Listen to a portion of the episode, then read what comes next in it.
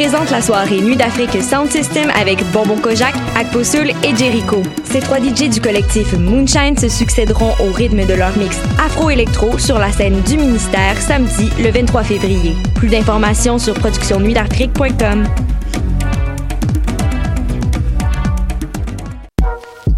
Du 20 février au 2 mars, les rendez-vous Québec Cinéma sont de retour. Au programme, 300 films et 30 événements. Une réflexion sur le cinéma de genre. Des leçons de cinéma avec Brigitte Poupard et Peter Henry Phillips. Des relectures des Boys et de la Petite Vie. Un cabaret avec Jean-Sébastien Girard. Un concert d'Anne Placard et des acteurs du film Nous sommes Gold. Des DJ et plus encore sur québeccinéma.ca. Du 20 février au 2 mars, les rendez-vous Québec Cinéma. Une présentation d'Hydro-Québec en collaboration avec Radio-Canada. C'est Ludo qui dans l'espace. Cette année, au Francouverte, la famille s'agrandit. Du 18 février au 6 mai 2019, le concours vitrine de toutes les musiques vous fera découvrir 21 formations et artistes de la scène émergente. Pour choisir vos soirées, visionner les vidéos et découvrir la programmation, rendez-vous à francouverte.com. Les Francouvertes, une présentation de SiriusXM. Avec ta coop UCAM, apprends à devenir pro. Ta coop, c'est du matériel artistique, trois librairies et des conseils informatiques, comme par exemple, trouver le meilleur ordinateur pour toi. Quoi choisir entre Apple, Asus, Toshiba ou Surface? Les collaborateurs de la boutique informatique, tous des passionnés, sauront vous conseiller. Encouragez ta coop, que ce soit en magasin ou en ligne, ça fait changement.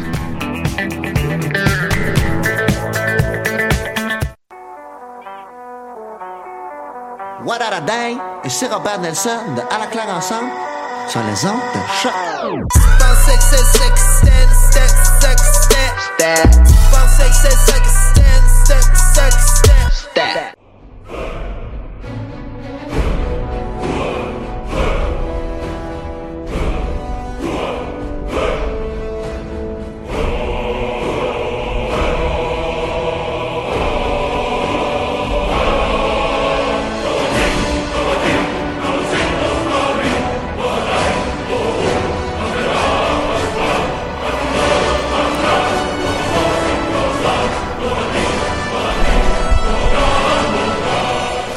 Vous écoutez les choses qui n'intéressent peut-être que nous sur les ondes de choc et de CILS FM.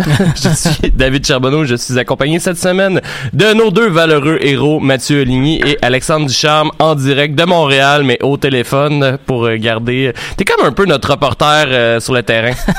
En plus, je suis même pas à Montréal, je suis à Québec. Ah, je pensais que t'étais au bureau. Euh, hey, écoute, euh, j'ai, tout rien compris moi là-dedans.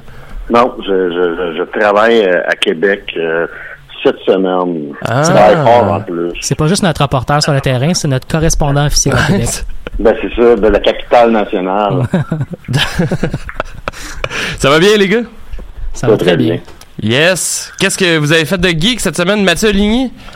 Ben, euh, plus dans les deux dernières semaines, en fait, parce que normalement, on, en fait, on s'est pas du tout vu la semaine Ouais, on dernière. est, on est très peu assidus euh, cet hiver, euh, comme on, On- en parlait a aussi- avant l'émission. On a aussi pogné une tempête de neige dans les genoux la semaine passée. Là. Et- Euh, moi, j'ai j'ai écouté récemment euh, le deuxième film de la série Fantastic Beasts. Euh, un, un film qui avait eu une critique d'Alex. Je vais baisser un tout petit peu le Oui. son euh, d'Alex parce qu'on Oui. t'entend. euh, On dirait que tu es en train de déménager euh, en même temps. Mais euh, non, c'est ça, j'ai j'ai écouté ce film-là, puis j'ai un peu mieux compris euh, la critique euh, légèrement dure que tu avais donnée au film, parce que euh, j'ai trouvé ça euh, pas très bon, euh, honnêtement. Euh, J'étais comme dans l'une de quoi tu parlais? Fantastic Beasts 2, euh, Ok, ouais. la- donc la suite. Je Le premier pense- film, j'avais beaucoup Ouais. aimé. là. C'est c'est donc la première série qui est dans la la- l'univers d'Harry Potter, mais sans Harry Potter. On est euh, pratiquement un- quasiment un 80 ans avant Harry Potter, genre 60 ans avant Harry Potter, tout comme ça. Euh, ouais, c'est dans le coin de la. Ben, c'est l'équivalent de la Première Guerre mondiale, là, je pense. Là.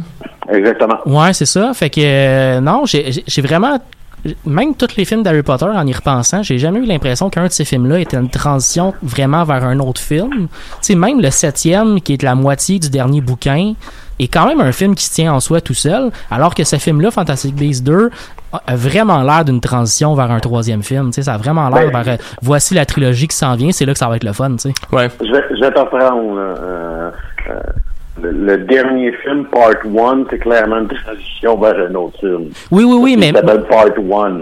mais je- oui, je, je, je dis pas le contraire, mais je, je trouvais que ce film-là, ça tenait mieux que Fantastic Beasts 2, dans le sens où Non, non, mais ça, je me faisais, je me faisais donner de la gratification pour les, les actions qui se passaient dans ce film-là, alors que Fantastic Beasts 2 faisait juste me teaser vers ça, ça va être le fun dans le prochain film, tu sais. Exactement. Puis, écoute, ce qui- ce qui aurait fait du sens euh, pour une trilogie, ils vont en faire cinq maintenant. C'est ça que, que Warner Brothers a annoncé. Ah, pour vrai? Donc, euh, on va en entendre parler pendant quand même un certain temps. Ouais. Euh, non seulement ça, mais euh, moi, je continue à dire, le plus gros problème, c'est que tout ce qu'on demande dans ce film-là, c'est le- les parties dont on se calisse du film. Ah ouais, ouais, absolument plus. Ouais, ouais, t'as tout à fait raison. Ouais. ceci étant dit, les scènes d'action, tout ce qui a rapport avec la magie dans le film, extrêmement bien réussi, c'était super le fun, mais l'intrigue était pas particulièrement intéressante. Exactement. Sinon, je suis encore dans mon euh, dans mon, euh, mon, mon- ma redécouverte de la série Stargate euh, Stargate SG-1. Euh, j'ai bien bien du fun à redécouvrir cette série-là parce que originellement, je l'avais écouté quand ça jouait à TQS à l'époque. C'est comme ça que j'avais découvert un peu cet univers-là. J'ai écouté les séries suivantes de l'univers à la télé, ben pas à la télé, mais sur Internet quand c'est sorti dans les dernières années. Mais euh, SG-1, j'avais pas réécouté ça depuis. Puis j'ai bien bien du fun. Je suis rendu à la saison 3. Puis euh, non, je trouve qu'il y a des affaires quand même cool dans cette série-là. C'est de la bonne sci-fi quand même. Ça, ça, ça bien vieilli? je trouve que oui, moi, euh, je trouve que c'est une série qui avait quand même relativement du bon budget pour les euh, pour les éléments qu'ils utilisaient. c'est pas une série où il y a énormément de batailles spatiales à part vers la fin. Là. Plus on s'en va vers la fin, plus nécessairement il y a du développement technologique. Puis ça, c'est bien fait. Mais pour le reste, euh, ce qui est mis en face dans cette série-là, c'est de la découverte culturelle au fond. C'est des rencontres Mhm, entre mhm. cultures. Puis euh, ça, c'est très bien fait. Il y a pas de, je trouvais pas qu'il y avait tant de, c'est sûr que ça a été fait dans les années 90. Fait qu'il y a, il y a certains éléments de, de décor, de trucs comme ça qui, qui font que ça vieillit un tout petit peu là. Mais euh, pour pour ce qui est de l'intrigue, moi j'ai bien bien du fun. C'est mon dernier blitz de ce SG-1, c'est peut-être il y a un peu moins qu'une dizaine d'années. Puis à un moment donné, le, le format épisodique, c'est-à-dire le monde de la semaine, Ouais ouais. un format là, qui, qui était plus présent dans, dans, dans, dans les dans les séries des années 90, moins présent dans les alentours de 2010. Là. Euh, où est-ce que la série, en gros, c'est généralement un thème qu'on voit à travers une saison. Euh, à un moment donné, moi, je commençais, ça commençait à me taper ses nerfs. Ouais, ouais, ouais. Je, ben, je comprends. Je, je vois déjà que dans, tu sais, j'ai comme, j'ai regardé un peu les, ce qui s'en vient dans, les prochaines saisons pour, pour me rappeler un peu ce qui, ce qui avait d'intéressant dans la série. Puis, je, je le sais que je vais avoir une espèce de vide pendant quelques saisons où ça va prendre du temps avant qu'il me réaccroche, mettons, là. Mais je, je punch la série pareil parce que j'ai le goût de, réécouter une affaire que j'ai, j'ai eu du fun euh, avant. C'est le genre de série que j'écoute en, en faisant autre chose ou même en accélérant certains épisodes qui sont un petit peu longs, mettons, là. Mais je, comprends très bien ce que tu veux dire. C'est, c'est un format qui peut s'épuiser dans le fait que tu as l'impression à un moment donné que tu revis les mêmes affaires que tu as déjà vécu dans la série. Tu as des Ben, répétitions. c'est un des bouts que je trouve intéressant de regarder ces, ces, ces séries-là, c'est de réaliser non seulement que euh, le vieux stock, le vieux décor, le fait que c'est pas widescreen, le fait que c'est pas HD, mettons, ou le fait que les effets spéciaux, dans le cas des séries est-ce que les effets spéciaux euh, sont pas à point, ça peut devenir gossant, mais c'est aussi qu'on a changé de la manière qu'on consomme la télévision. Ouais. Ouais, c'est vrai. Ben sinon, euh, j'ai j'ai d'autres nouvelles, mais je vais les garder peut-être pour à la fin de l'émission si on a un petit peu de temps. Mais euh, j'ai- j'avais quelques autres trucs, mais je vais laisser du temps. Je sais qu'Alex va devoir nous quitter assez tôt, fait que je vais laisser du temps à, à- pour te- que tu donnes une chronique, mais je vais vous laisser parler de vos euh, geekitudes de la semaine. Fait que, euh, Alexandre, euh, qu'est-ce qui se passe de bon euh, sur la colline? Je suis allé voir le plus grand flop euh, du week-end du président, qui est comme un gros euh, un- un- un- une fin de semaine de trois jours aux États-Unis depuis les 15 dernières années. Ah ouais. Et euh, c'est euh, Alita Battle Angel, qui est euh, un film notamment écrit et produit par James Cameron, qui est dirigé par Robert Rodriguez. Ça a l'air Euh, pourri. Le film a fait 137 millions en, à, à date d'aujourd'hui, puis il y a un budget de production de 170 millions. Quand je dis flop, là, c'est flop. Euh, écoute, c'est pas si pourri que ça. C'est ça qui est, c'est ça le plus bizarre, là. C'est pas totalement aussi pourri que ça. Euh, l'histoire est pas bonne, là. Et on s'entend. l'histoire est, est un peu poche, puis c'est pas si intéressant que ça. Puis je te dirais même que les personnages sont poches.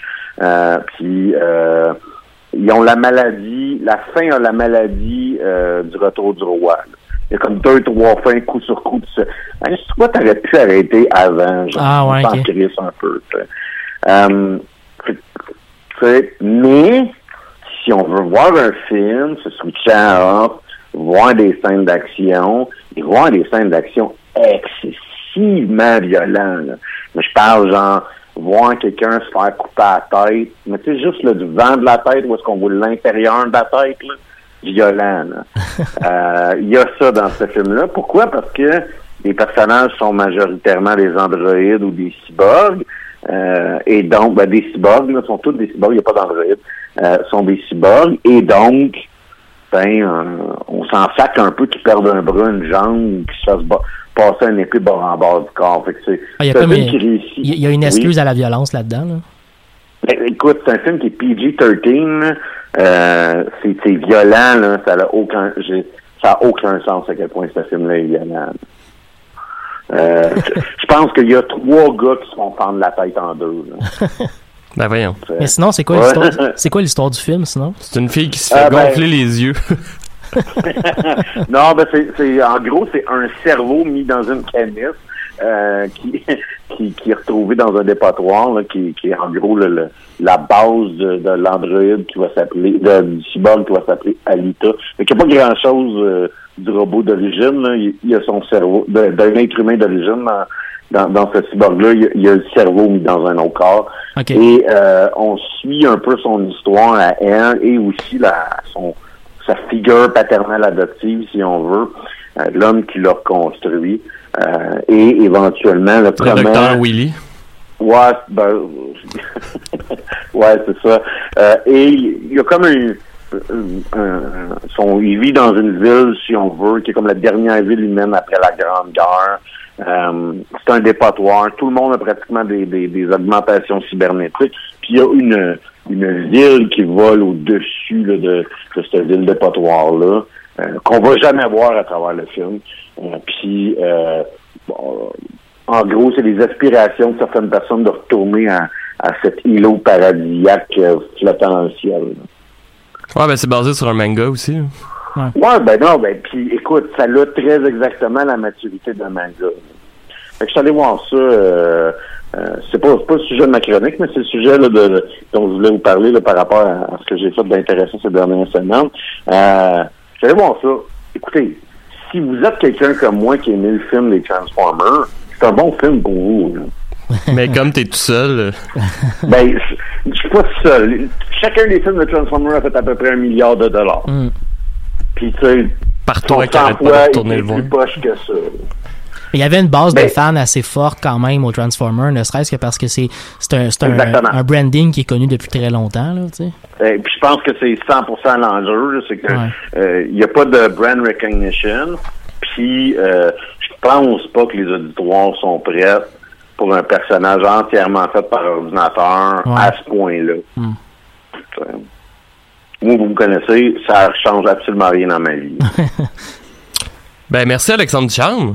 Puis toi, Dave? Mhm. Ben moi en fait j'ai principalement euh, joué à Civilization 6 depuis la nouvelle expansion. Je vais vous en parler plus tard. Mais euh, j'ai fait quelque chose d'ailleurs. Je tiens à commencer euh, en m'excusant à notre euh, auditeur euh, Marc-André qui va peut-être se reconnaître et qui m'avait demandé de le poker si jamais j'achetais le jeu.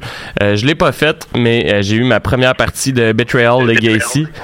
Euh, qui est le, le jeu Legacy de Betrayal at euh, House of the Hill que j'ai parlé dans une des premières émissions euh, de, de- des choses qui n'intéressent peut-être que nous.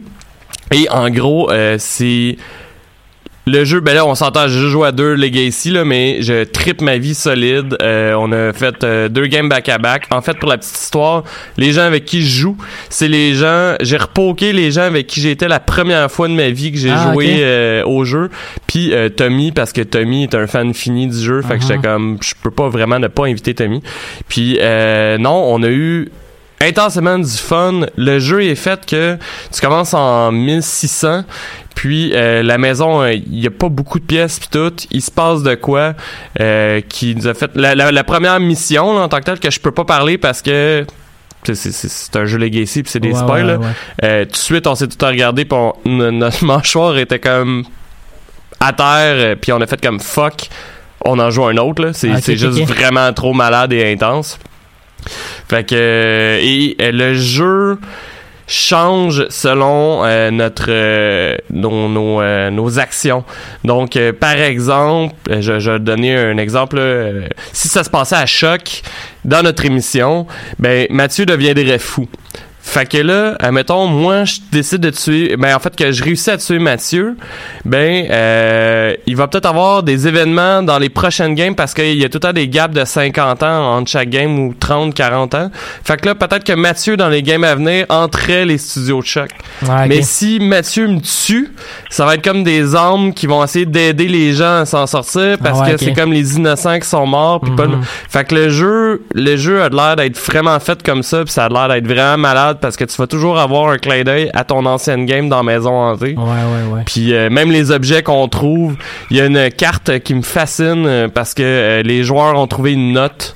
Mais la note est marquée que euh, voyons, le joueur doit garder le, le message à lui-même. Puis tout le monde rit en lisant la note, puis le remet dans le paquet. j'ai juste hâte d'avoir cette petite carte-là pour savoir c'est quoi là cette note. Mais euh, non, fait que j'ai passé euh, beaucoup de j'ai eu beaucoup de plaisir à Betrayal Mhm. Legacy euh, aussi. On devrait continuer dans les prochaines semaines. Ça s'enligne pas mal pour que je puisse en parler bientôt parce que je pense qu'on est tous motivés à, à continuer ça. Ouais, ouais. C'est ça. Excellent. C'était ça pour euh, de mon côté. Euh, comme euh, Alexandre, tu es par téléphone et que euh, ton temps est limité, on commencerait euh, par toi. Tu voulais nous parler du jeu Anthem, c'est ça? Exactement. Anthem, euh, qui est le nouveau jeu de BioWare. Euh, c'est un third-person shooter où est-ce que en- ce que l'on fait, là, le- le- le- la prémisse, c'est qu'on est un pilote euh, de de- d'armure euh, cybernétique volante. En gros, le saut d'Iron Man, mais euh, en, moins copyright, en moins vol de droit d'auteur. Et on est dans un, sur une nouvelle planète où des créateurs ont euh, qui sont appelés des shapers, ont laissé, ont, sont, sont, disparus ils ont laissé l'entièreté de leur technologie qui est incroyablement dangereuse, qui est capable de détruire euh, euh, la planète si euh, elle s'est activée par mes gardes. Ils ont laissé l'entièreté de leur technologie sur cette planète-là.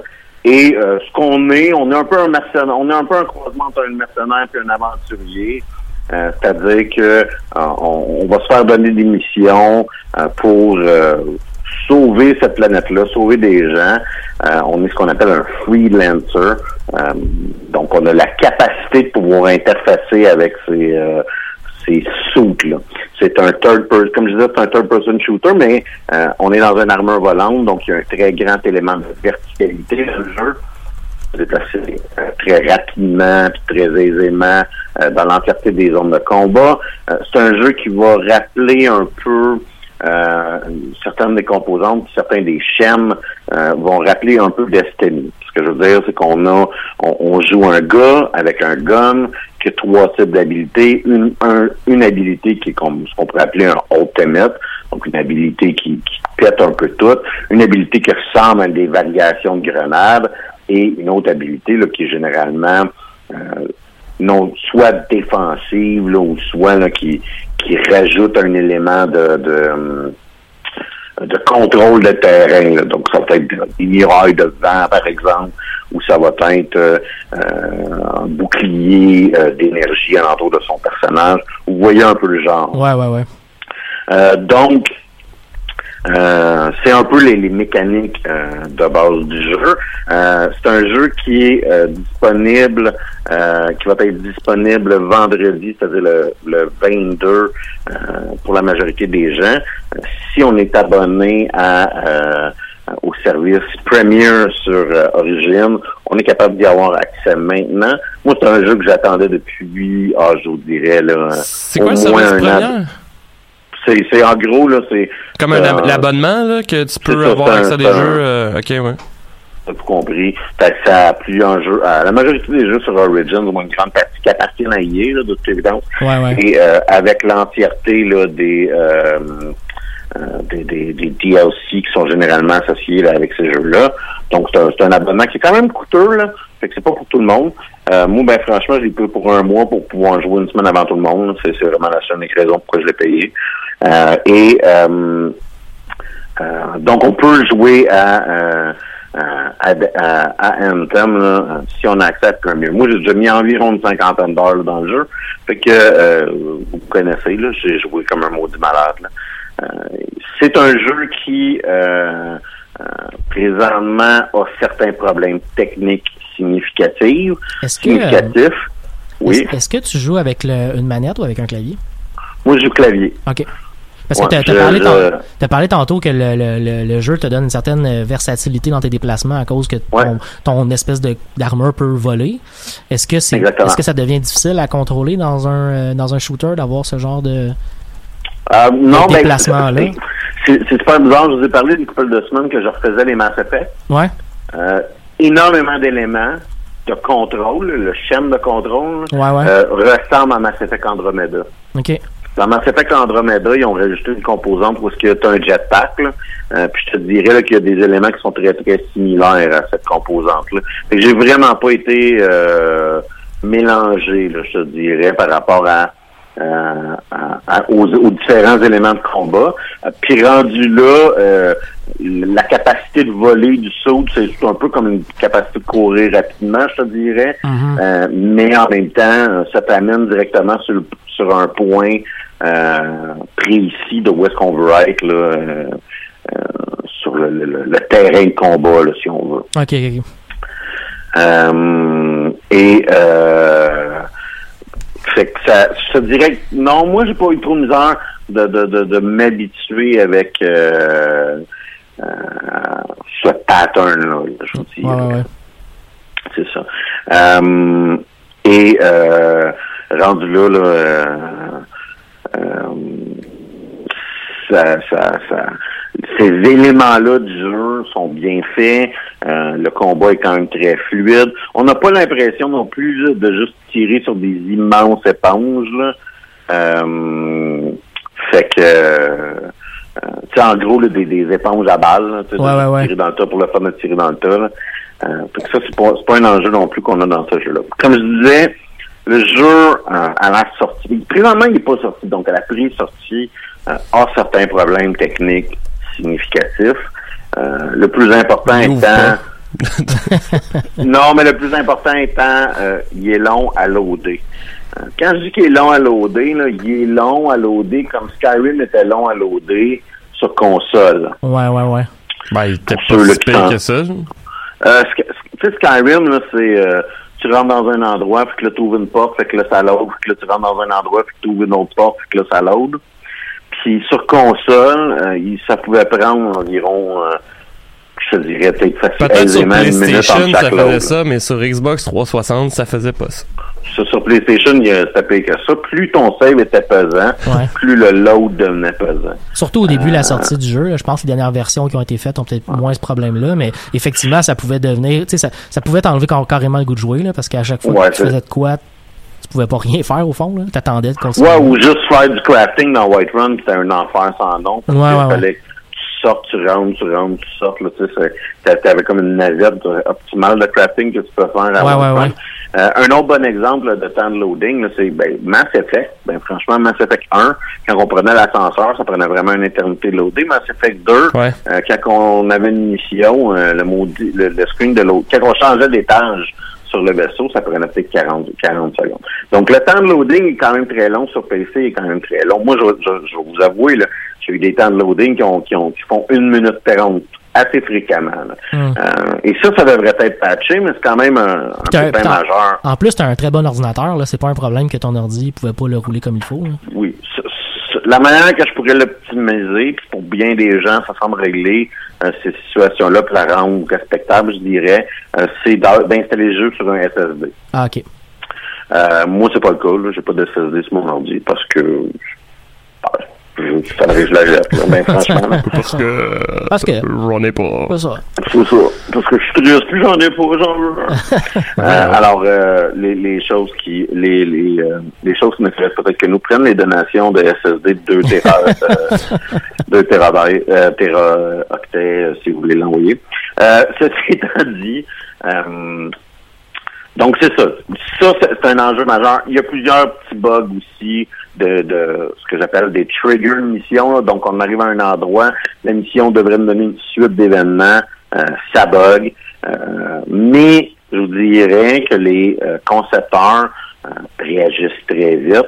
Euh, quand que, euh, une manière d'exploiter le jeu a été trouvée euh, avant-hier, donc un circuit où est-ce que si on faisait à tel niveau de difficulté, à telle vitesse, ça nous donnait, de- euh, on était capable de euh, sans combat avoir les meilleurs items du jeu. Mais en 8 heures, ça a été patché. Puis quand je dis patché, là, c'est mon ordinateur a rien downloadé. Euh, donc, euh, euh, ça, c'est l'autre partie qui a l'air intéressante du jeu, c'est-à-dire que les concepteurs possèdent énormément de leviers pour ajuster le jeu sans jamais qu'il y ait une interruption pour le joueur. Ça, c'est pas inintéressant.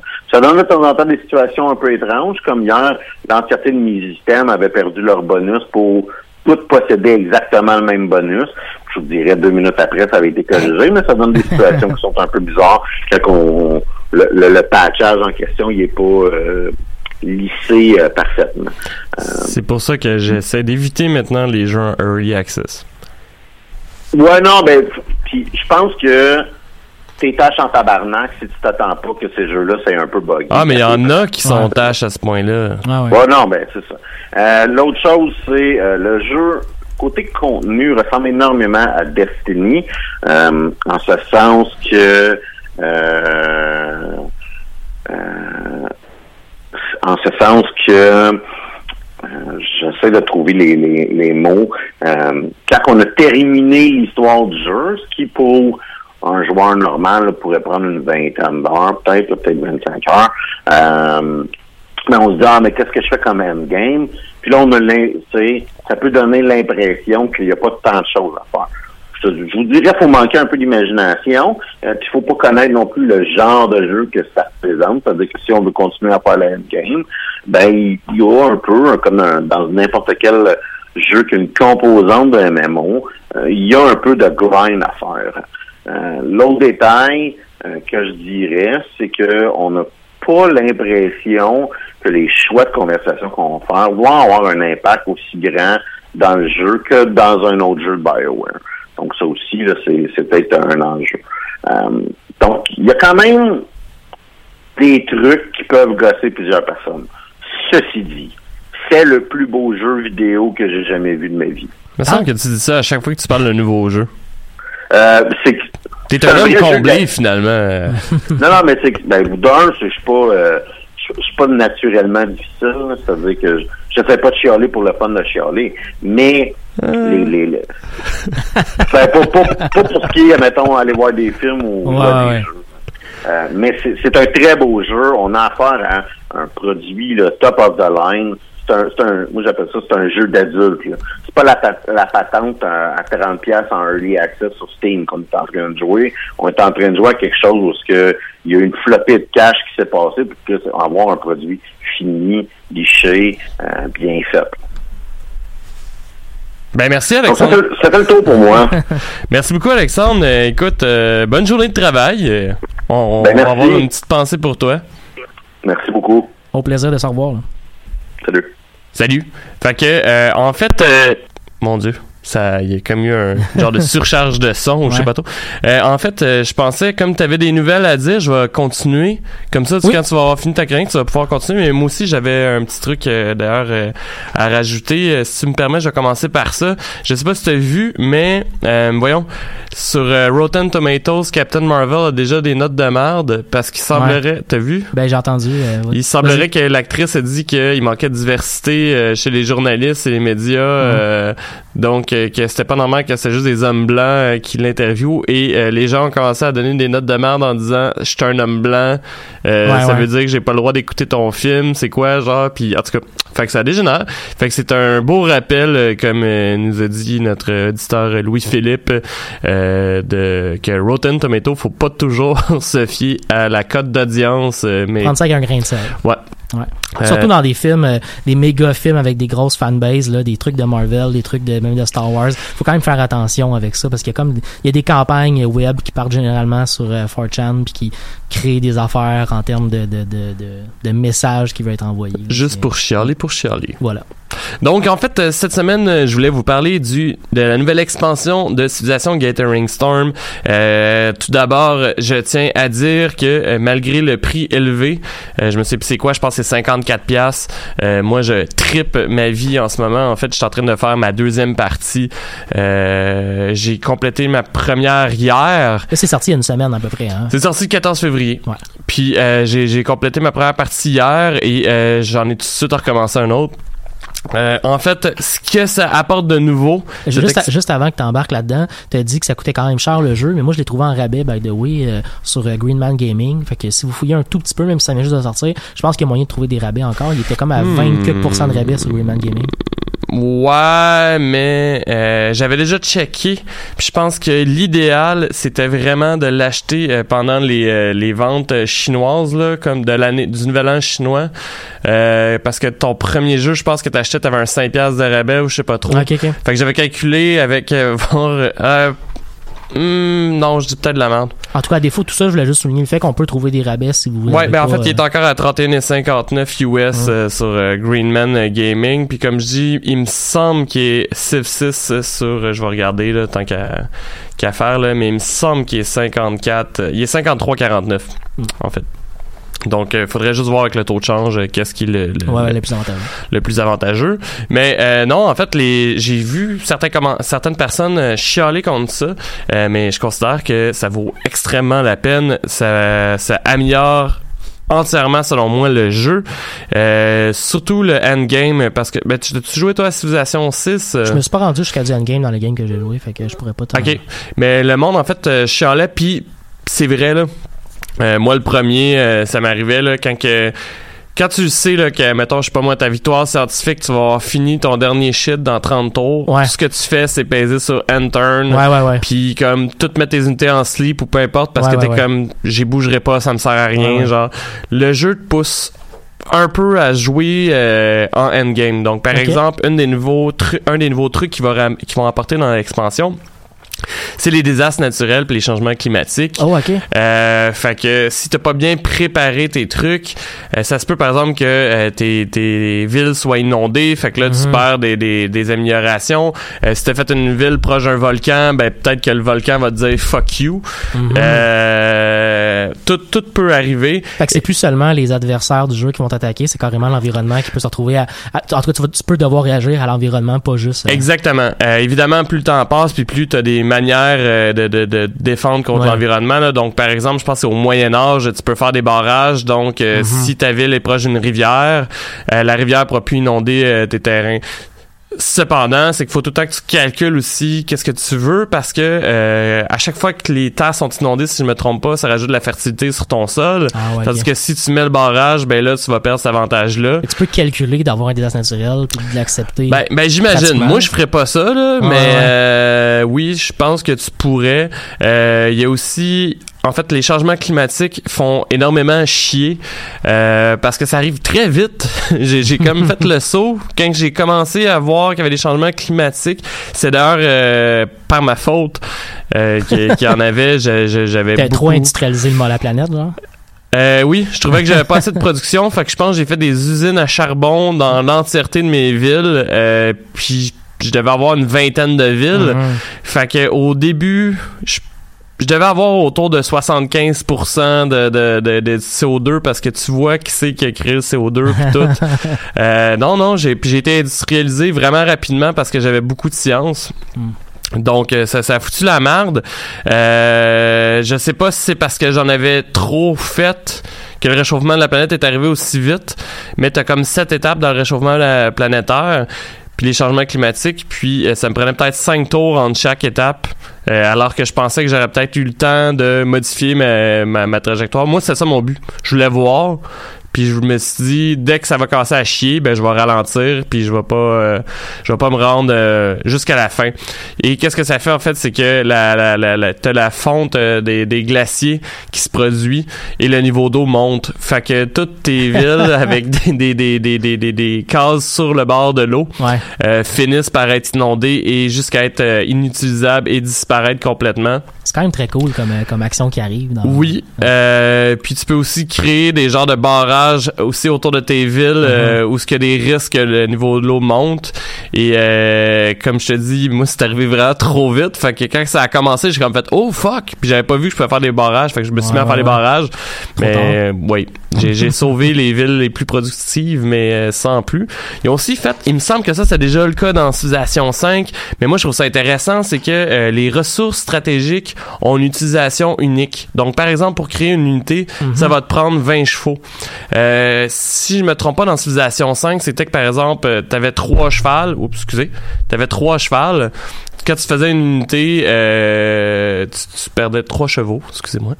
Quand tu, tu prenais une unité, ça faisait que tu étais rendu à deux, puis tu pouvais Ouais, faire ouais, deux ouais. unités de plus. Là, comment ça marche? qu'il y a c'est une logique là-dedans, parce que si t'as une unité qui utilise le cheval en question, ben. Et Logique, oui, puis non, je suis plus ou moins d'accord. Ça dépendrait pour quelles ressources. Là, par exemple, en reprenant l'exemple des chevaux, Ouais. c'est que quand tu mets une amélioration dessus, c'est que tu gagnes deux chevaux par tour. Mais mettons, créer une unité va t'en prendre 20. Ah ouais. Fait que c'est comme, tu sais, ton peuple fait l'élevage et, tu sais, je veux dire, à un moment donné, les, les chevaux vont pas juste disparaître. C'est sûr que pour Ouais, une mine, ça aurait du sens. qu'à un moment donné, il ouais. y a plus de ressources, mais pour les chevaux, selon moi, c'est plus logique. Fait que ça, euh, fait que là, les unités, non seulement, ils vont te demander un certain nombre euh, de, de, de chevaux et que tu as une capacité maximale. Donc, au départ, par exemple, c'est 50 Ouais. chevaux que, que tu peux avoir. Et comme je dis, ça te coûte 20 pour en faire. Fait que tu peux pas juste te faire une armée de swordsmen ou de, de, de cavaliers super Mhm. rapidement. Euh, puis plus tard, en fait, tes unités vont aussi demander des ressources. Donc, par exemple, ça se peut que tes, tes bateaux te demandent du pétrole à chaque tour. Ouais. Des trucs comme ça. Pardon? Et ainsi que au les, fond, les usines. Dans le fond, une fois que tu as une ressource, euh, une ressource rare que tu, tu- que tu exploites, tu peux avoir une pénalité à l'exploitation de ta ressource parce que tu crées des unités par rapport à cette ressource-là. Exactement. Fait qu'en fait, c'est moi ce que je trouvais intéressant, c'est que tu vas euh, comment je peux dire ça? J'ai eu l'impression d'être plus poussé à faire la guerre envers une civilisation pour des ressources. Ah ouais. Tu sais, j'ai trouvé ça un peu plus réaliste plus parce que hein. euh, je me suis rendu compte que je suis en guerre contre un- une, euh, une civilisation, puis ça me tentait pas d'être en guerre contre. Ouais, ouais. Il essaie de faire des demandes de paix, puis je me suis rendu compte qu'une de ces villes, il y avait trois puits de pétrole autour. Ah ouais, ok. Fait que j'ai attendu de conquérir cette ville-là, Hmm. euh, voyons, euh, pour euh, pour pouvoir avoir son pétrole. Puis là, c'est- c'était rendu, je pense que j'étais rendu à la fin à 7 puits de pétrole. Fait que, je- on s'entend, j'ai pas eu de problème jamais avec le pétrole, là, mais c'est ça, je me suis créé moi-même. Ouais, en fait, j'étais le Canada puis je me sentais vraiment comme les États-Unis parce que oui, il y a aussi une des nouveautés, c'est que racheter des civilisations, dont le Canada, qui est euh, particulièrement puissant en fait. Ah ouais? Euh, je, je juste en glisser un mot là sur le Canada, parce que je ferai pas le tour de toutes les civilisations là, mais euh, voyons, le Canada, en fait, tu peux pas déclarer une guerre surprise au Canada, puis le Canada peut pas déclarer de guerre surprise non plus.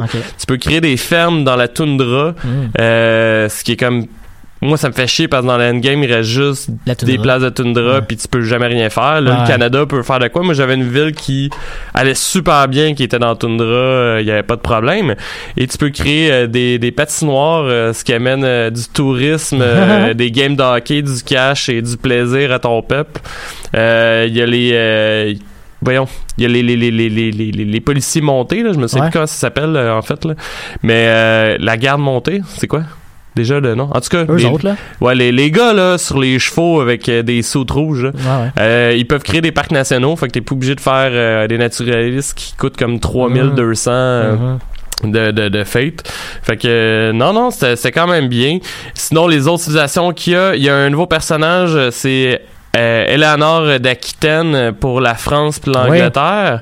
Euh, fait que tu peux la prendre pour les deux civilisations. Il y a la Hongrie, les Incas, le Mali, les Maoris, les Ottomans, la Phénicie puis la Suède qui ont été rajoutés. Ce qui est très cool. Un nouveau truc aussi qui a été rajouté dans l'expansion, c'est euh, ça faisait longtemps que les gens le voulaient, c'est la victoire diplomatique. Ouais. Euh, en fait, comment ça fonctionne la mécanique euh, pour euh, les, les victoires diplomatiques, c'est que tu as comme une nouvelle unité monétaire, si on veut, qui sont des faveurs diplomatiques euh, que tu reçois, par exemple, si tu es suzerain d'une euh, cité-État, ou euh, tu peux échanger par voie commerciale, ou... euh, il y avait dans l'ancienne euh, dans l'ancienne expansion, je sais pas si tu as joué à la l'autre expansion d'avant? Oui. OK. Il y avait les, les états d'urgence, je sais pas si euh, t'as vu c'était quoi. Non, j'ai En tout cas, admettons que euh, une ville est conquise euh, par, euh, je sais pas moi, moi je conquis la capitale de quelqu'un, Ouais. mais les, les ordinateurs peuvent faire un état d'urgence puis peuvent rentrer dans la guerre. OK. Ou ce qui va avoir des bonus contre moi euh, parce que le monde c'est un peu l'équivalent de l'ONU Ouais, genre ouais, c'est ok il y a un état d'urgence faut participer ça ça te donne des points quand tu participes Ouais. et d'ailleurs maintenant ça se fait plus automatiquement euh, t'as un vote euh, quand que ça ça arrive euh, donc euh, par exemple je vole ta capitale il va y avoir une séance spéciale qui va être convoquée Ça, ça prend, ça prend l'ONU pour pouvoir faire ça, genre? non, ça se fait, je pense, à partir du... En fait, ça, c'est un peu irréaliste. Il y a un moment où ça, ça commence à exister, genre? Ouais, mais c'est pas clair, quand. Ok. J'ai pas eu de, de message à demander. euh, ça m'a juste dit qu'il allait avoir une session euh, du Conseil mondial. Ça, c'est, c'est un peu le défaut. Mais euh, en même temps, tu t'en fous parce Ouais, que c'est le fun là, pareil. ouais, puis, euh, puis, puis tu t'en sacs, là. Mais là, c'est ça, c'est que le monde après, il vote. Ton premier vote est gratuit. Mais là, tu peux acheter, mettons, un vote pour 10 faveurs diplomatiques. Oh. Le deuxième vote, ça va être 30 faveurs, puis ça monte tout le temps de façon un peu exponentielle. J'ai pas encore compris le calcul, mais euh, ça monte super vite. Et euh, fait que tu peux vraiment euh, essayer de négocier tout en Ouais, achetant ouais, ouais. pendant tout le long de la game des faveurs diplomatiques à tout le monde. Puis Les emmagasiner pour un truc comme ça. oui, et c'est pas juste les états d'urgence en fait que des votes. En fait, je pense que ça c'est au 30 tours. Il y a tout le temps des nouvelles, euh, des nouveaux votes euh, sur un truc qui va changer complètement la game. Donc par exemple, ça va être telle ressource de luxe, euh, soit Admettons que tu as trois fois la même ressource, ça va te donner, euh, admettons, du sucre. Parce qu'il faut que tu décides aussi la ressource. Euh, peu importe t'en as combien, chacun va être considéré comme une ressource de luxe, donc va te donner plus de bonheur. Ou tu peux dire, admettons, ben le sucre, moi, je veux plus qu'il donne de bonheur. Fait que là, tu peux checker ce que tes ennemis ont comme ressources, Ah, puis ouais. essayer de bloquer, justement, encore une fois, en achetant des votes. Euh, ils ont rajouté des événements, par exemple, les Jeux olympiques. Et tu peux tu peux participer ou non. Euh, je- Mhm. en fait, je vois pas l'intérêt de pas participer parce que t'as pas de désavantages. Mais euh, là, tu vas avoir un nouveau truc que tu vas pouvoir faire dans tes villes que ça va être euh, train athlete. OK, ouais. Puis, ouais. euh, fait que tu passes de la production là-dessus. Puis après, euh, évidemment, le, ben, dépendant de ton, ton euh, voyons, ta position dans les, les Jeux Olympiques, euh, tu vas gagner, par exemple, plus de tourisme. Euh, ça peut être d'autres bonus. Il y a souvent des faveurs diplomatiques aussi, encore une fois, quand tu gagnes dans des événements de C'est vraiment une belle profondeur qui a été rajoutée au jeu parce que tes relations inter-personnages, inter-étatiques, deviennent vraiment beaucoup plus profondes, deviennent vraiment beaucoup plus intenses. Oui, puis le, le système euh, d'ailleurs a été changé par rapport à la guerre. Euh, avant, c'était pas clair. Là, tu avais du euh, war euh, wariness. Je sais pas si toi tu joues en français. Je sais pas c'est quoi non, le je terme. joue en anglais, mais euh, ouais, ben, c'est comme. J'aurais la misère à traduire maintenant, là, mais, mais Mais- c'est- une peur de guerre, en gros. Là. On, on a tous peur que, que Ouais. la guerre. euh, Admettons. Ouais. Euh, là, le système a été changé. Euh, ils ont changé le nom. Là, c'est grievance, là, genre de la tristesse, là, si tu veux. Mm, mm. Mais c'est que c'est beaucoup plus clair parce que là, tu vois le nombre de tristesse que la civilisation a contre toi ou que toi t'as contre eux. Et tes actions, ça te dit, admettons que t'es en guerre, tu décides de garder une ville à ton ennemi. Ça va dire garder la ville va donner, admettons, 37 points de tristesse envers toi à l'autre civilisation. Mais toi, tu sais, t'en as combien en banque? Fait que, admettons que moi, je me suis fait déclarer un matin avant l'émission euh, une guerre surprise, ça m'a donné 150 trucs de tristesse. Quand j'ai conquis la première ville de l'autre, ça m'en coûtait 37. Fait que je savais que j'étais déjà 150 d'over. Fait que j'aurais pas de répercussions mondialement parce que le monde s'attend à ce que je me défende. Fait que euh, ça aussi, je trouve que c'est vraiment plus clair parce qu'avant, ça disait juste genre, ça va doubler ton nombre de, de tristes, mais t'as aucune idée, Ouais, genre, ouais, c'est quoi le chiffre. Il n'y avait pas d'une petite comment, non, c'est ça, puis comment ça marchait. Ça, j'ai trouvé ça hot. Puis sinon, évidemment, euh, il y a des nouveaux, il y a des nouvelles merveilles, des nouvelles unités, Ah. euh, puis euh, des, des, des nouveaux trucs que tu peux faire sur les cases. là. Par exemple, j'ai été perturbé la première fois que je l'ai vu. Je pensais que c'était une merveille du monde, mais j'ai vu une, une- une- voyons, une pente de ski d'une autre civilisation. Ouais. Puis finalement, euh, je me suis rendu compte que non, c'est tous les builders peuvent faire ça sur les montagnes. Il y a vraiment plus de chaînes de montagnes. Parce que aussi plus tard tu peux créer des tunnels. Ah. Fait que comme là dans le game que j'ai commencé, je me suis retrouvé à ma civilisation est vraiment dans des chaînes de montagnes, ce qui me défend super bien mais ce qui chie là, parce que quand moi je passais à l'offensive, ça me prend tellement de temps de me déplacer. Hum. Sauf que ça va être un avantage justement si je me fais attaquer euh, comme là ça l'a été. En fait, les gens ont même pas eu le temps de se rendre à ma ville, puis j'avais déjà des unités pour tuer des barbares. Fait que ils ont juste clairé les unités qui s'en venaient attaquer. Là. Ouais, ouais, ouais. Mais euh, ouais, fait que non, ça vaut la peine. Euh, vraiment, moi j'ai du plaisir. Tous les gens à qui j'en ai parlé ont eu du plaisir. Évidemment, je vous le conseille surtout si vous êtes un fan de Civilization 6 parce que je sais que le jeu fait pas l'unanimité. Mais vrai. euh, moi j'ai vraiment j'ai vraiment adoré cette version Ouais, parce que comme tu dis, ça, ça relance complètement le jeu en t'offrant des nouvelles manières de jouer complet. Là. Fait que si vous aviez déjà joué, ben moi, mettons que quelqu'un a essayé Station 6, mais il avait pas trippé de tant que ça, tu le recommandes-tu au moins d'essayer cette version-là? Euh, oui, en fait, euh, parce que euh, j'ai j'ai remarqué sur Internet, puis c'est vrai, il y, a, il y a beaucoup de commentaires comme quoi les gens ont l'impression qu'ils essaient de revenir aux sources de civilisation. Donc, euh, il y a certains trucs qui ramènent, qui viennent de civilisation 1 et 2. Euh, donc, c'est vraiment pour les fans depuis longtemps. Je pense que ça peut vraiment la- valoir la peine. Et, euh, spoiler alert, euh, à un moment donné, tu peux faire des bandes de rock et leur donner les noms que tu veux. Wow, ça c'est Euh, cool quand même. Ouais, fait que Simple Plan peut tourner euh, des, des villes euh, si tu veux. Très très cool. Fait que ben c'était ça euh, Mathieu, toi cette semaine tu nous as euh, en fait écouté Umbrella euh, Academy, c'est ça? Ben oui, ben oui, c'est sorti sur Netflix euh, la fin de semaine dernière, vendredi, je me souviens bien. Puis euh, j'ai vraiment, vraiment... Euh, J'étais intrigué un peu par cette série-là. J'étais intrigué aussi par le casting de la série. J'avais le goût de, de voir un peu de quoi ça avait l'air. Puis euh, j'ai vraiment, vraiment aimé ça globalement. J'ai trouvé ça super intéressant. Il y a des, euh, il y a- des problèmes à la série, je vais y venir, mais euh, euh, globalement, j'étais quand même assez intéressé. En gros... euh, euh, la prémisse de la série de base, c'est euh, euh, Ça faisait très X-Men d'ailleurs, mais ouais. oui, oui, absolument, mais euh, Je vais te laisser le dire avant, mais effectivement, parce qu'on parle d'un groupe de, je vais mettre des super, super-héros entre guillemets, parce que j'aurais de la misère à dire que c'est des super-héros. euh, en- c'est plus souvent que des anti-héros que d'autres choses, ces personnages-là. Euh, puis c'est aussi parce que c'est pas vraiment une équipe qui s'en va faire des choses. C'est une famille dysfonctionnelle, puis on essaie de suivre la famille dysfonctionnelle, puis Mhm. tous les membres de la famille sont aussi dysfonctionnels comme êtres humains de base. Là. Fait que euh, c'est plus ça qu'on suit qu'une équipe comme les X-Men qui s'en vont faire des, des, des trucs. Là. Mais il y a, mais y a cette idée-là, c'est cl- c'est c'est clair. Là. Il, y a, il y a une espèce de gros manoir avec un, un homme super riche qui a des enfants qui vont qui vont traîner avec des pouvoirs. tu sais. Fait que nécessairement on pense aux X-Men. La prémisse par contre de la série, ça vient. Bon, la série est basée sur un comic book là, que j'ai pas lu mais qui a, l'air super intéressant. c'est un comic book de DC d'ailleurs? Non, ça a Ah, été sorti parce que quelqu'un m'avait euh, shooté ça puis j'étais j'étais surpris mais euh, ça a été publié par Dark Horse Comics. OK, ouais. Euh, donc, la prémisse, le 1er octobre 1989, il y a 43 femmes dans le monde qui accouchent en même temps d'un enfant. Et euh, l'élément bizarre dans cette histoire-là, Ben, c'est que les a pas femmes... besoin d'avoir plus d'éléments. Non, le premier élé- élément... Ils le, accouchent en même temps. le- le plus bizarre, en fait, c'est qu'ils n'étaient pas enceintes le matin même où ils ont accouché de l'enfant. Ah ouais, c'est quand Ça, même ça, ça euh, bat pas pire. Ouais, euh, quand même. À partir de là, il y a un personnage euh, qu'on voit pas vraiment dans la série, mais on nous explique en gros qu'un monsieur excentrique, un espèce de milliardaire un peu à la euh, Howard Hughes, là, un gars un peu bizarre qui euh, décide de collectionner ces enfants-là pour les regrouper ensemble. Il va réussir à en acheter, entre guillemets, sept puis il va les ramener dans son manoir pour en faire une équipe qu'il va appeler The Umbrella Academy parce que lui il découvre que ces enfants-là en gros ont des ont des pouvoirs quelque chose comme ça fait qu'il OK, c'est même pas pour ça qu'ils les achètent.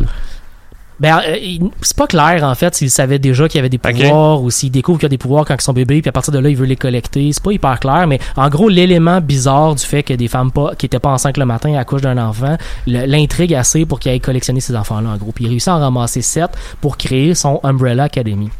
Quand la série télé commence, on est euh, quelque chose comme 20 ans plus tard euh, dans le futur. Euh, Puis euh, la- l'élément déclencheur de la série télé, c'est la mort de ce personnage-là, de ce, ce milliardaire excentrique qui s'appelle euh, Reginald Hargreave.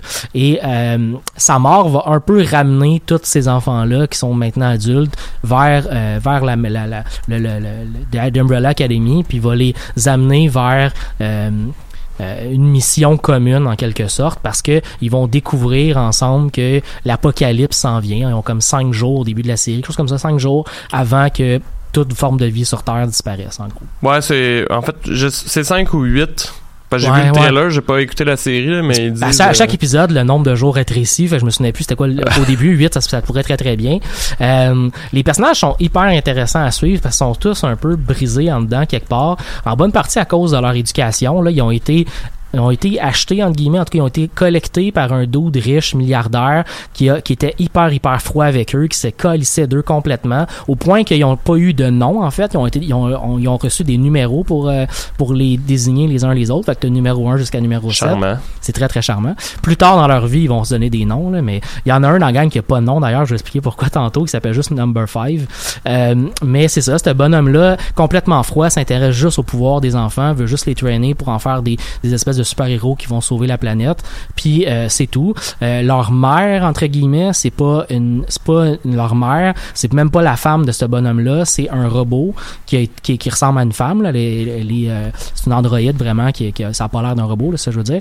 Donc c'est une androïde qui, qui est tout simplement formée pour leur faire à manger puis euh, les border le soir en gros là tu sais Euh, puis il y a un assistant de leur de leur père qui est en fait un chimpanzé intelligent c'est pas hyper clair si j'ai lu de- du comic book que ça serait un être humain qui aurait été transformé en chimpanzé ou un truc Ok. du genre mais en tout cas c'est pas super important dans la série on l'explique pas vraiment tout ce qu'on dit en gros c'est que c'était l'assistant de, de, de leur père puis qui les aide mais en gros c'est un chimpanzé qui se promène avec une canne puis tout habillé en complet cravate puis qui est comme hyper intelligent Ouais, on le voit dans le trailer euh, Ouais, aussi. euh. le personnage est super cool, là, mais euh, on, il est pas, c'est un personnage secondaire, il est pas hyper hyper important. Ce qui est, ce qui est important à comprendre, c'est qu'ils ont grandi dans un univers qui euh, laissait pas vraiment de place à leur individualité, qui s'intéressait pas beaucoup à eux, ce qui fait qu'en grandissant, ils ont tous eu des problèmes dans leur vie personnelle, puis ils ont tous fini par quitter le The Umbrella Academy pour aller faire autre chose dans leur vie.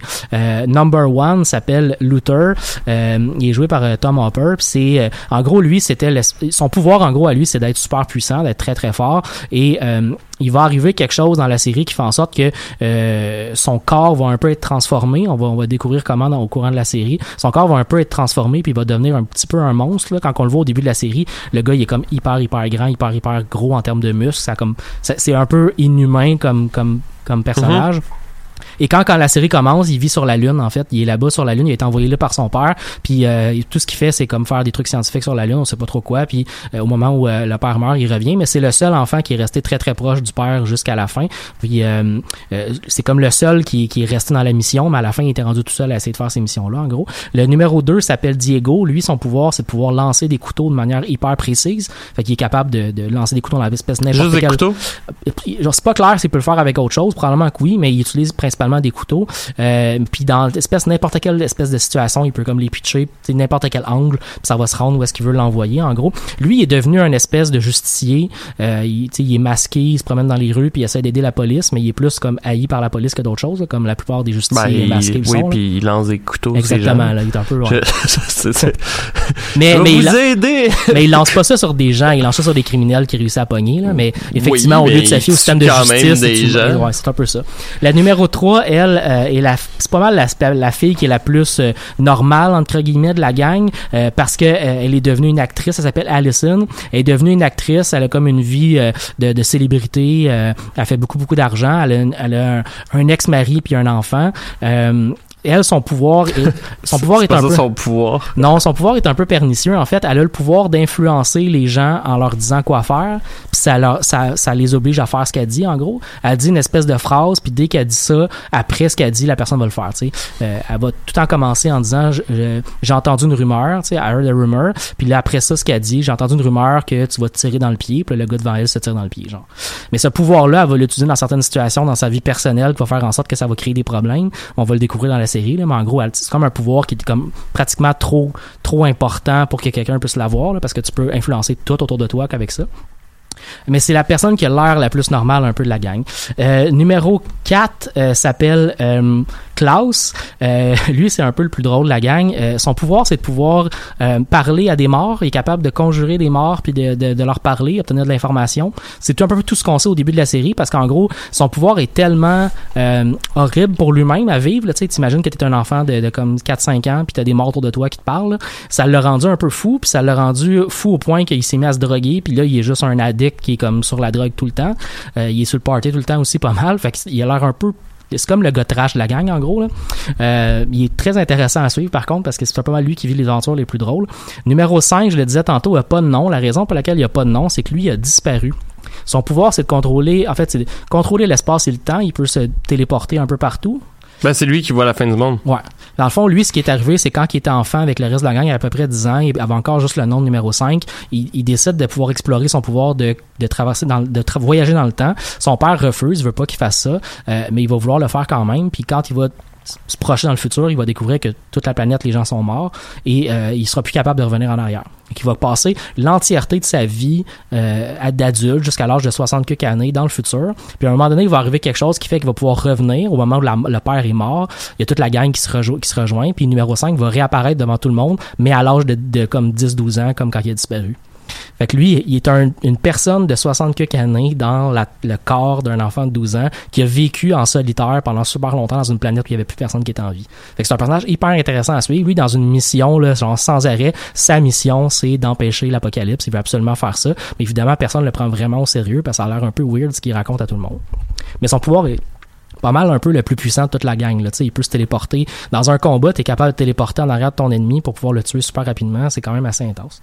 Euh, sinon, numéro euh, numéro 6, euh, lui, on le voit pas dans la série. On le voit en fait, mais on va expliquer, je vais expliquer pourquoi on le voit, mais en gros, c'est le personnage qui est mort dans Les Enfants. C'est un peu, c'est pas, ça a pas été super clair, super expliqué dans la série, mais on comprend quand il était jeune et quoi qui est arrivé dans une mission, puis cet enfant-là de la gang est mort. Son pouvoir à lui, c'est qu'il était capable de, il possédait des démons d'une autre dimension en- dans son corps, puis il était capable de les, euh, de les conjurer pour aller attaquer des ennemis en gros. C'est un pouvoir hyper puissant, mais un peu hyper dangereux aussi en même Un temps. peu comme Raven. euh, Ça ressemble pas mal à ça dans la série Titan. euh, Ouais. Ça ressemble un petit peu à ça. Mais comme il est mort, on le voit pas vraiment l'utiliser son pouvoir. La seule manière qu'on le voit dans la série, en fait, c'est que comme il est mort, mais son frère qui peut, con- qui peut Parler conjurer les morts. il est tout le temps avec lui. En fait, il se promène avec, puis il arrête pas de se dire, pour vrai, arrête de prendre la drogue, t'es capable. Il, essaie pas de- il arrête pas de le motiver. L'autre, il est juste comme, ah non, je suis tanné, puis il se claque des pilules.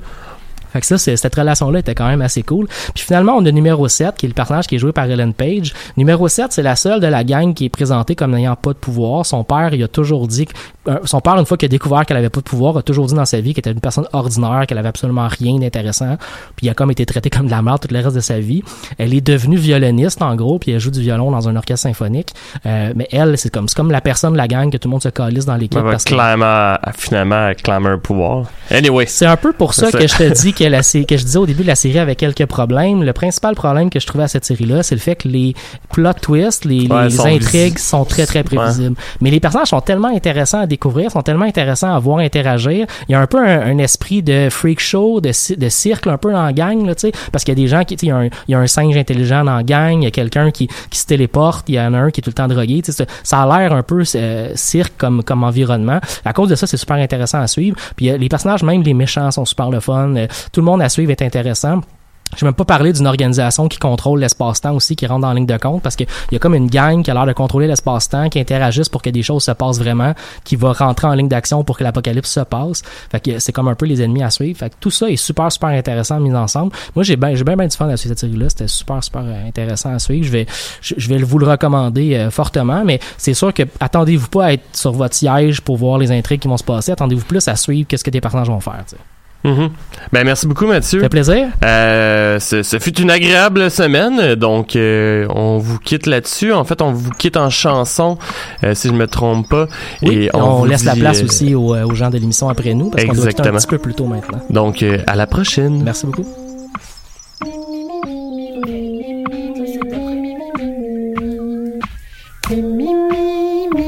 Il s'agit de considérer notre univers comme une feuille de papier bidimensionnelle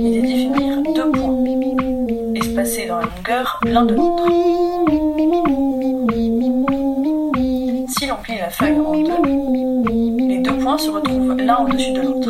Ainsi, la distance la plus courte pour les joindre serait non pas de parcourir la feuille, mais de quitter la surface, de traverser l'air qui les sépare, donc de passer par une dimension supérieure à la dimension feuille.